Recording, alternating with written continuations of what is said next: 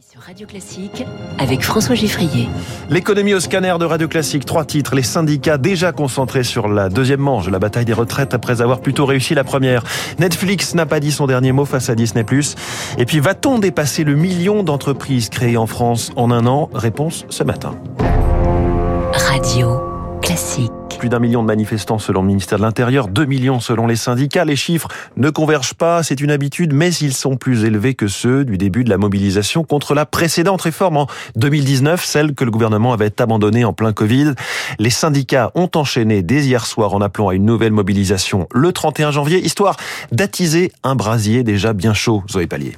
12 jours avant la prochaine grève interprofessionnelle, le calendrier était délicat à établir, admet Benoît Test, secrétaire général de la FSU. L'idée, c'est de se donner un peu de temps pour faire la grosse grève qui doit dépasser ce qui s'est passé aujourd'hui. C'est pas simple, hein, parce qu'effectivement, on part haut. Faut pas non plus euh, laisser euh, retomber les choses. Donc, euh, on a essayé de manier un peu ces contradictions. Espacer les appels à la grève et diversifier les modes d'action d'ici le 31 janvier. C'est aussi pour les syndicats une manière d'inclure ceux qui ne peuvent pas perdre trop souvent une journée de salaire. Le lundi 23, on a identifié comme étant le jour du Conseil des ministres devant donner lieu à des rassemblements. Rassemblement, ça permet d'être en dehors du temps de travail. Ça peut être aussi dans les entreprises de faire des débats sur cette réforme des retraites. Dominique Corona, secrétaire général adjoint à l'UNSA. Pour expliquer aux salariés pourquoi elle est injuste. Il faut donner des arguments. Certains secteurs appelleront à des grèves reconductibles à partir du 31, selon un dirigeant syndical. D'autres n'attendront pas cette échéance. Catherine Perret est en charge des retraites à la CGT. Dans le secteur euh, des ports, de la chimie, de l'énergie, les syndicats sont forts. Les salariés sont en capacité d'enclencher des grèves longues et majoritaires. On les encourage partout. Maintenant, ce qu'on veut aussi, c'est que les salariés dans les petites entreprises puissent se dire, nous aussi, on est concernés. Et jusqu'au 31, les syndicats promettent de rester soudés. D'après leurs dirigeants, c'est cette union qui explique la forte mobilisation d'hier. Zoé Pallier, parmi les modes d'action remarqués hier, les baisses sur la production d'électricité, cela représentait jusqu'à 7000 mégawatts de puissance en moins hier, l'équivalent d'environ 8 réacteurs nucléaires, mais ce sont surtout les barrages hydroélectriques hein, qui ont fait plonger la production. Explication technique avec euh, Fabrice Coudour de la CGT Mine-Énergie. Si on parle d'une centrale le hydraulique, euh, selon le type de centrale, euh, l'eau est stockée dans le barrage, ou si on parle d'une centrale au fil de l'eau, comme sur le Rhin ou sur le Rhône, l'eau est déversée, c'est-à-dire qu'elle passe à l'aval sans passer par les turbines de production électrique. Ça pénalise surtout les contrats commerciaux d'échange d'import-export, cet aspect commercial de l'énergie, donc sur le marché, mais il n'y a aucun impact pour les usagers. Alors peut-on parler de victoire pour les syndicats? Une journée qui fait le plein et des manifestations pratiquement sans incident, ce qui est devenu rare. On fait le bilan, avec le spécialiste du social Jean-Claude Ducat, notre invité à 7h15. Son cours de bourse avait été divisé par quatre il y a moins d'un an, comme l'éclatement d'une bulle que les confinements successifs avaient gonflé. La chute des abonnés de Netflix lui avait coûté cher. Mais voilà que le pionnier du streaming de séries et de films se réaffirme comme le champion mondial du secteur face au rouleau compresseur Disney+, qui a démarré avec retard. Bonjour Eric Mauban. Bonjour François, bonjour à tous. Le nombre d'abonnés à Netflix augmente à nouveau et plus que ce que le marché attendait. Effectivement, record pour euh, Netflix qui compte désormais 230 millions d'abonnés dans le monde, dont 7 millions 700 000 nouveaux sur le dernier trimestre 2022. C'est effectivement bien au-delà des 4 millions et demi attendus. Cette euh, performance doit beaucoup au succès des contenus. Une série comme Wednesday a été très regardée. Ce fut le cas aussi du documentaire sur Harry et Meghan Markle, euh, sorti mi-décembre. À cela, il faut ajouter l'arrivée mi-novembre d'une offre moins chère, mais avec de la publicité. Et puis la chasse contre les abonnés clandestins commence à porter ses fruits. Après un début d'année 2022 catastrophique, le groupe euh, est à nouveau sur des bons rails.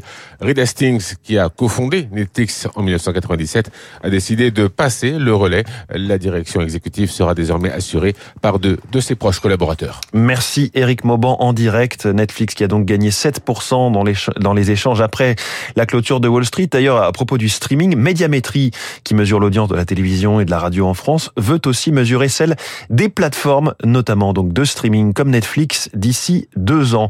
Elle va donc euh, insérer des capteurs comme elle peut le faire pour la télévision, mais cette fois-ci pour les plateformes de SVOD. Les marchés préoccupés par les propos de la présidente de la Banque Centrale Européenne, Christine Lagarde, hier au Forum de Davos. C'est en version originale en anglais. Inflation, by all accounts, however you look at it, is way too high. Euh, L'inflation, quelle que soit la façon dont vous la regardez, est bien trop haute. Notre détermination à la BCE de la ramener à 2% d'une manière ferme et de prendre toutes les mesures que nous devons prendre Voilà pour les propos de Christine Lagarde qui prévient donc que les hausses de taux ne sont pas terminées. Réaction des marchés financiers, le CAC 40 en baisse de 2% après certes une série de hausses. Il a terminé à 6951 points. Le Dow Jones en recul de 0,76%. Le Nasdaq a perdu 1%. En ce moment, le Nikkei, lui, progresse d'un demi pour cent après avoir plongé ces derniers jours. Aujourd'hui, France Télévisions réunit un, un, comité social et économique. Il sera question de la dissolution de Salto, une forme de concurrence de Netflix, la, la plateforme de vidéo à la demande, euh, qui était partenaire de TF1 et d'M6. Les deux euh, groupes privés devraient prendre la même décision. Salto n'a pas rencontré le succès escompté. Impossible pour elle de combler l'avance prise par les géants américains. Il faut dire que dans l'audiovisuel, l'environnement bouge très vite. Les occasions manquées sont nombreuses. Salto en fera donc partie. Aujourd'hui, les diffuseurs ont d'autres priorités, comme nous l'explique Philippe Bailly, directeur de NPA Conseil. La bataille du streaming, elle s'est un peu déplacée ces dernières années. On était dans une vague SVOD, donc services payants. Aujourd'hui, le focus est plutôt sur les services gratuits, ceux qu'on appelle DAVOD. TF1, M6, France Télévisions vont plutôt concentrer leurs ressources au développement de leurs plateformes gratuites plutôt que à développer une plateforme payante. On reste dans le domaine culturel avec le rendez-vous mondial de l'industrie de la musique et c'est à Cannes. Le Midem Plus s'ouvre aujourd'hui avec des concerts et surtout beaucoup de négociations dans ce marché professionnel. Alexandre Lache, directeur général du syndicat national de l'édition phonographique, fait le point sur l'état de santé du secteur. Les dix albums les plus vendus l'année dernière sont tous produits en France et chantés en français. Et c'est d'ailleurs vrai également dans le top classique où euh, Sofiane Pamar, Gauthier Capuçon et beaucoup d'autres artistes tiennent le haut du pavé. Il y a énormément de solutions innovantes issues du Web 3 qui sont de vraies promesses de relais de croissance pour les producteurs, pour les auteurs-compositeurs, pour les artistes. Et ça fait partie des sujets évidemment sur lesquels l'industrie va se pencher pendant ce Midem. Et puis un chiffre record pour les créations d'entreprises en France. Elle devrait dépasser la barre symbolique du million pour 2022. On aura le chiffre ce matin de l'INSEE. Des chiffres en hausse constante hein, depuis 2009, date de création des micro-entrepreneurs, euh, anciennement auto-entrepreneurs. Ce sont d'ailleurs ces toutes petites structures qui sont les plus nombreuses et qui gonflent les chiffres, Eric Kioch. 6 entreprises sur 10 créées l'année dernière sont le fait d'indépendants. Principale raison, la facilité des démarches. Tout se fait en ligne et ne prend que quelques minutes. Mais d'autres arguments jouent en faveur du régime de micro-entreprise, avance François Hurel, président de l'Union des auto-entrepreneurs. L'indépendance séduit. Il y a une aspiration à gagner plus. Il n'y a aucun risque parce que si on ne facture rien, on n'encaisse rien, on n'a pas de charge. Et c'est un régime que l'on peut exercer partout et tout le temps. Lors de la pandémie, ces activités attiraient surtout les livreurs de repas ou de courses, des secteurs en recul de 35% en 2022, mais d'autres ont pris le relais, comme le ménage à domicile ou le conseil. Néanmoins, seule une micro-entreprise sur trois atteint les trois ans d'existence. Bien que nombreuses, leur impact économique reste faible, analyse Bruno Fernandez, économiste chez COFAS. Normalement, plus on a de création d'entreprises, plus cela est bon pour l'activité. Ici, les créations d'entreprises sont assez éphémères dans des activités qui sont relativement peu productives. Donc, l'impact est assez faible sur la richesse totale du pays pour autant, à l'ère du télétravail et de la quête de sens au bureau, la création de microstructures reste une option à mener à se développer, ce qui annonce pour 2023 des chiffres de création d'entreprises tout aussi importants qu'en 2022. Enquête signée Eric Cuoche. Il est 6